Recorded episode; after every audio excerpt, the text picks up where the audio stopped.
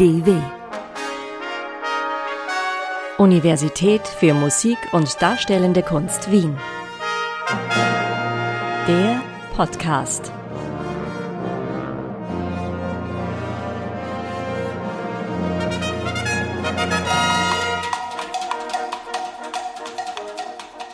In ihren Herkunftsländern werden beide bis heute verehrt.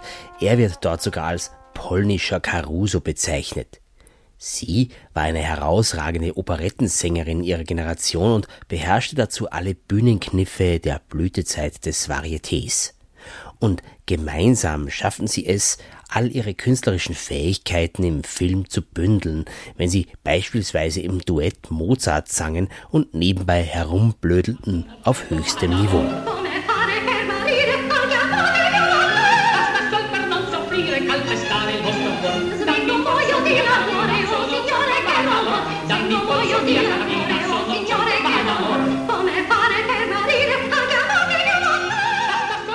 Fans des Musiktheaters haben es bereits erraten. Die Rede ist von Martha Eggert und Jan Kirpura, die in Wien einen gemeinsamen Lebensmittelpunkt hatten.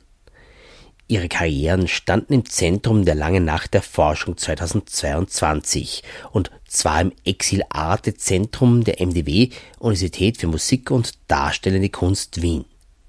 Paul Lohberger begrüßt sie zu einem Bericht über große Karrieren unter beschwerten Umständen, denn Eckert und Kirpurer mussten 1939 aus Wien emigrieren. Das bescherte der Filmindustrie in anderen Ländern zwei große Stimm- und Showtalente. Darum geht es in diesem Podcast der MDW Universität für Musik und Darstellende Kunst Wien. Wir bewegen uns ja mit dem MDW-Podcast auch im akustischen Raum. Deswegen vielleicht versuchen wir noch ein bisschen zu vergegenwärtigen. Was, was gibt's denn Tolles zu sehen im Exil-Arte-Zentrum? Also Kostüme habe ich da gesehen oder gibt's da äh, Autografen? Worauf sind Sie besonders stolz? Mittlerweile in sechs Jahren haben wir unglaubliche 25 Nachlässe bekommen und äh, wir versuchen sozusagen alle möglichen Materialien auszustellen. Also das sind natürlich Autographe, das sind Dokumente, das sind Fotos, das sind äh, Programme und natürlich auch im Falle von Eggert und Kipora auch Kostüme, eine Büste, die wir von der Staatsoper bekommen haben etc. Jan Kipora starb bereits 1966, Martha Eggert lebte noch bis 2013. Ihr Sohn wusste lange Zeit nicht, was er mit dem Nachlass tun sollte, bis er Gerold Gruber traf.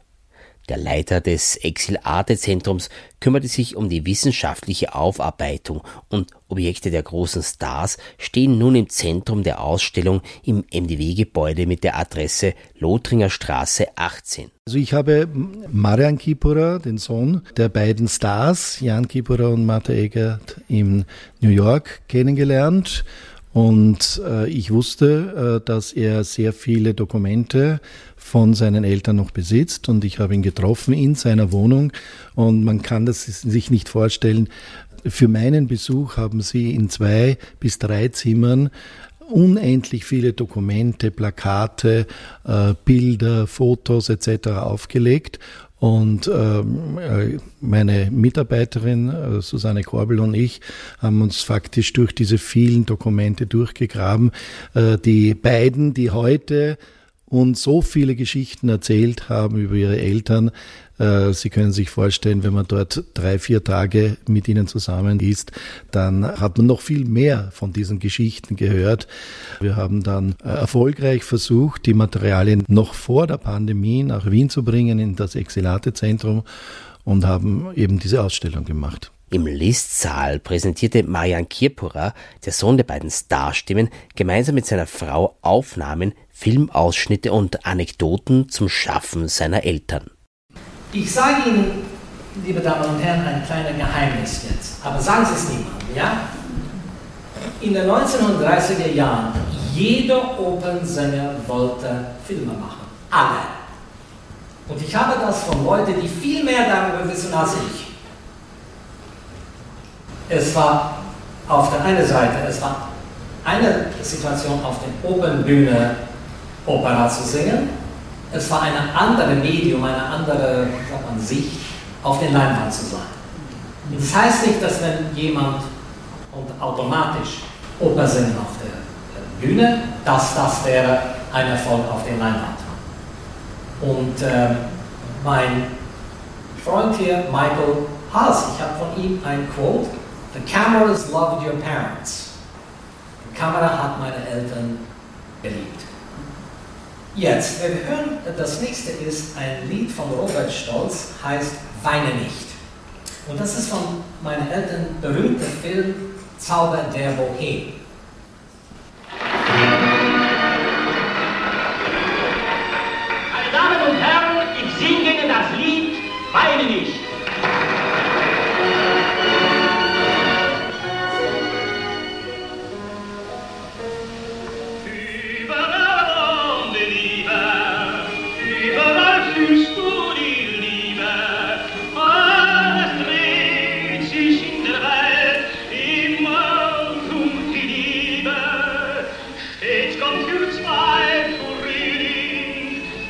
Denn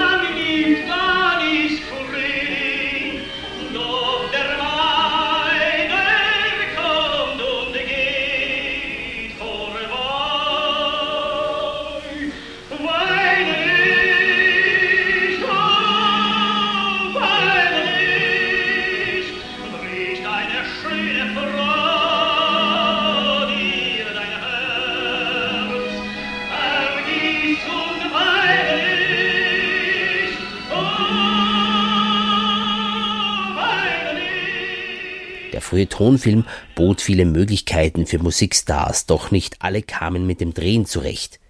Das Material war teuer und die Aufnahmen konnten nicht so oft wiederholt werden. Martha Eckert und Jan Kirpurer konnten ihr Können präzise abliefern, was sie schon in Deutschland und Österreich gezeigt hatten. Auch in anderen Ländern konnten sie sich gut einfinden. Ihre Karrieren gingen weiter und nach dem Krieg traten sie auch wieder in Europa auf. Nicht alle waren so glücklich. Das Exil-Arte-Zentrum der MDW widmet sich nicht nur den großen Stars, sondern auch denen, die ermordet wurden oder sich in den Wirren der Zeit nicht mehr etablieren konnten. Genau das ist unser Anliegen.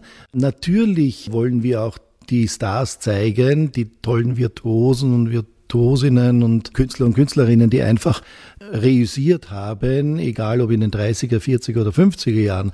Aber wir zeigen natürlich auch alle jene auf, die eben mit ihnen zusammen ins Exil gegangen sind oder sogar in Konzentrationslagern ermordet worden sind. Wenn man in unsere Ausstellung geht, dann sieht man eine Riesengalaxie in der Mitte quasi und da sind im Zentrum die beiden Stars und rundherum unendlich viele Namen, die eben als Komponisten oder als äh, Filmregisseure, als Librettisten, als Schauspieler, Schauspielerinnen mit ihnen gewirkt haben. Und wir haben allein für die Filme haben wir an die 160 Personen identifiziert, die genau wie Sie entweder ins Exil gegangen sind oder eben leider auch ermordet worden sind in den KZs. Also der Nationalsozialismus hat zwar bei uns das kulturelle und intellektuelle Leben vernichtet zu einem guten Teil, aber dafür anderen Ländern, vor allem den USA, eigentlich auch ein, ein Potenzial beschert, das so nicht da gewesen wäre eigentlich. Richtig, man muss bedenken, dass eben der Barbarismus der Nationalsozialisten hier in der Mitte Europas, und ich spreche also nicht nur von Österreich, einen riesen Krater hinterlassen hat, in dem eben so viele talentierte Menschen fliehen mussten oder dann eben ermordet worden sind, wenn sie nicht rechtzeitig weggekommen sind. Wir untersuchen auch natürlich die Fußspuren, die diese Leute in den neuen Gastländern hinterlassen haben. Und da ist uns auch immer wichtig aufzuzeigen, dass diese Personen auch die Kultur Europas, Mitteleuropas oder auch Österreichs mitgenommen haben in ihrer Hosentasche und das auch äh, verbreitet haben, egal ob das jetzt in Shanghai war, auf den Philippinen, in Neuseeland, Amerika, Mexiko oder wo auch immer.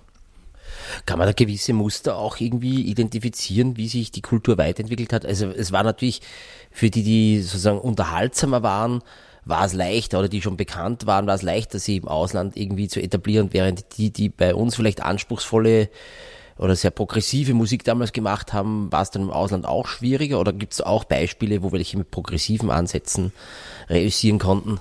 Ja, das ist eben genau das, was man nicht so leicht sagen kann.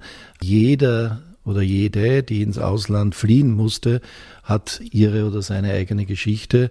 Entweder man ist äh, daran zerbrochen, wie wir auch viele Beispiele haben, dass man dann eben äh, im Ausland nicht mehr diese Karriere fortsetzen konnte, oder man hat es geschafft auf einem anderen Gebiet. Ich nenne zum Beispiel den Korngold, der dann in Hollywood äh, Filmmusik geschrieben hat aber 1945 nach dem Ende des Krieges sofort aufgehört hat damit und hat gehofft, wieder daran anzusetzen, wie er zurückkam in, nach Europa. Nur haben die Leute, die hier waren, äh, dann äh, offensichtlich äh, ihn äh, so schlecht behandelt, dass er wieder vertrieben worden ist. Das heißt, es sind eigentlich oft zwei Katastrophen. Die eine ist die Vertreibung äh, der Nazis und dann die zweite Katastrophe ist, dass man die Leute nicht zurückgeholt hat oder wenn sie zurückgekommen sind, wieder vertrieben hat.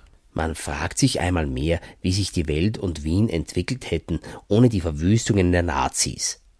Das Exil-Arte-Zentrum der MDW vermittelt eine Vorstellung von den verlorenen Potenzialen. Meine Eltern haben geübt im Wohnzimmer mit ihrem Pianist und, und es war immer, ihr ganzes Leben von meinen Eltern war, dass das soll was noch Besonderes sein, noch besser sein, noch ein schöneres Pianissimo.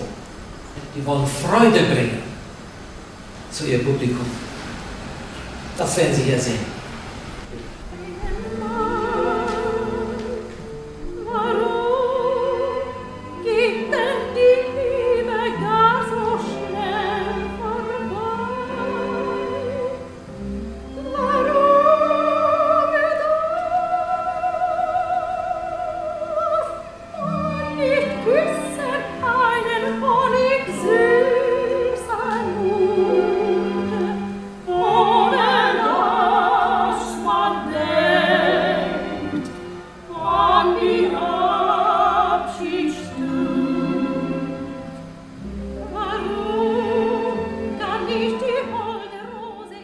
Eckern und Kipperer sind ja eben ein, ein positives Beispiel, die eigentlich dann erstens, wo es keinen großen Karrierebruch gegeben hat, weil die waren ja vorher schon im Film etabliert und haben auch ihre Filmkarrieren dann im Ausland weiterfolgen können. Und sie waren auch so multinational von vornherein, dass sie kein Problem hatten, sie irgendwo anders einzugliedern.